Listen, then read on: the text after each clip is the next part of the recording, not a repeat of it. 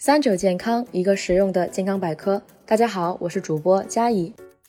据二零一九年最新癌症数据统计，我国每年胃癌新发病例达六十七点九万，死亡病例达四十九点八万。而提到胃癌，就不得不提那个被誉为癌变助推器的幽门螺杆菌。幽门螺杆菌它比乙肝更容易感染，通常一人患病，可能全家都得遭殃。但目前还是有很多人对它似乎不太了解。今天我们就来好好说说，幽门螺旋杆菌本质是细菌而不是病毒，它会破坏胃黏膜，导致胃炎、消化性溃疡等一系列的胃病，还可诱发胃癌。所以在二零一七年，世界卫生组织国际癌症研究机构就将它定为一类致癌物。幽门螺旋杆菌是唯一一种能在胃里生存的微生物。世界胃肠组织数据显示，全球约有百分之五十的人都被幽门螺旋杆菌感染。而中国是人数最多的国家，高达百分之五十九，也就是说，两个人里就有一个携带幽门螺旋杆菌。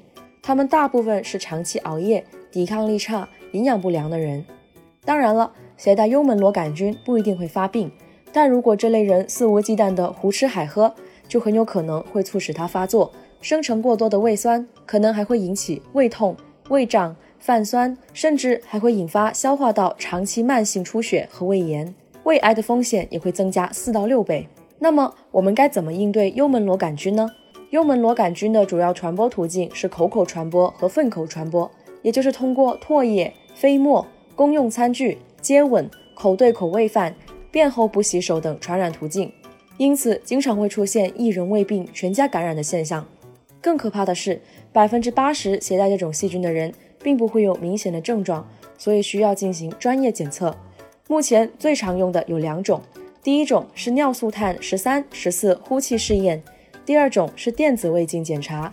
有研究表明，根除幽门螺杆菌可以使胃癌发病率降低百分之三十四。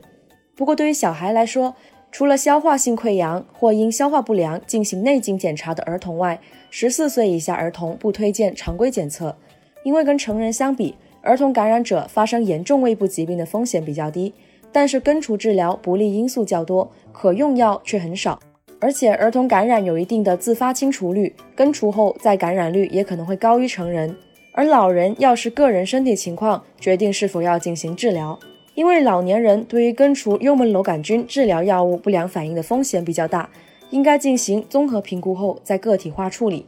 处于妊娠期、哺乳期时感染，最好先不要治疗。目前还没有证据表明幽门螺杆菌会在分娩时传给胎儿，也没有证据表明幽门螺杆菌会通过乳汁传染给婴儿。而且，即使婴儿感染了幽门螺杆菌，一般也不会出现健康问题。那么，日常我们应该怎么预防幽门螺杆菌呢？首先，不吃生食，多消毒，因为幽门螺杆菌不耐热，高温蒸煮就可以消灭掉它们，所以水要烧开，肉煮熟，餐具高温消毒。其次，不口对口喂饭，不亲吻孩子。口对口喂饭和亲吻孩子都有将幽门螺杆菌传染给孩子的风险。最后，注意卫生，便后洗手。除了洗手以外，手机的清洁也不要忽略。感染了幽门螺杆菌可大可小，为了你和家人的健康，一定要重视起来。今天的节目差不多了，我们下期再见吧。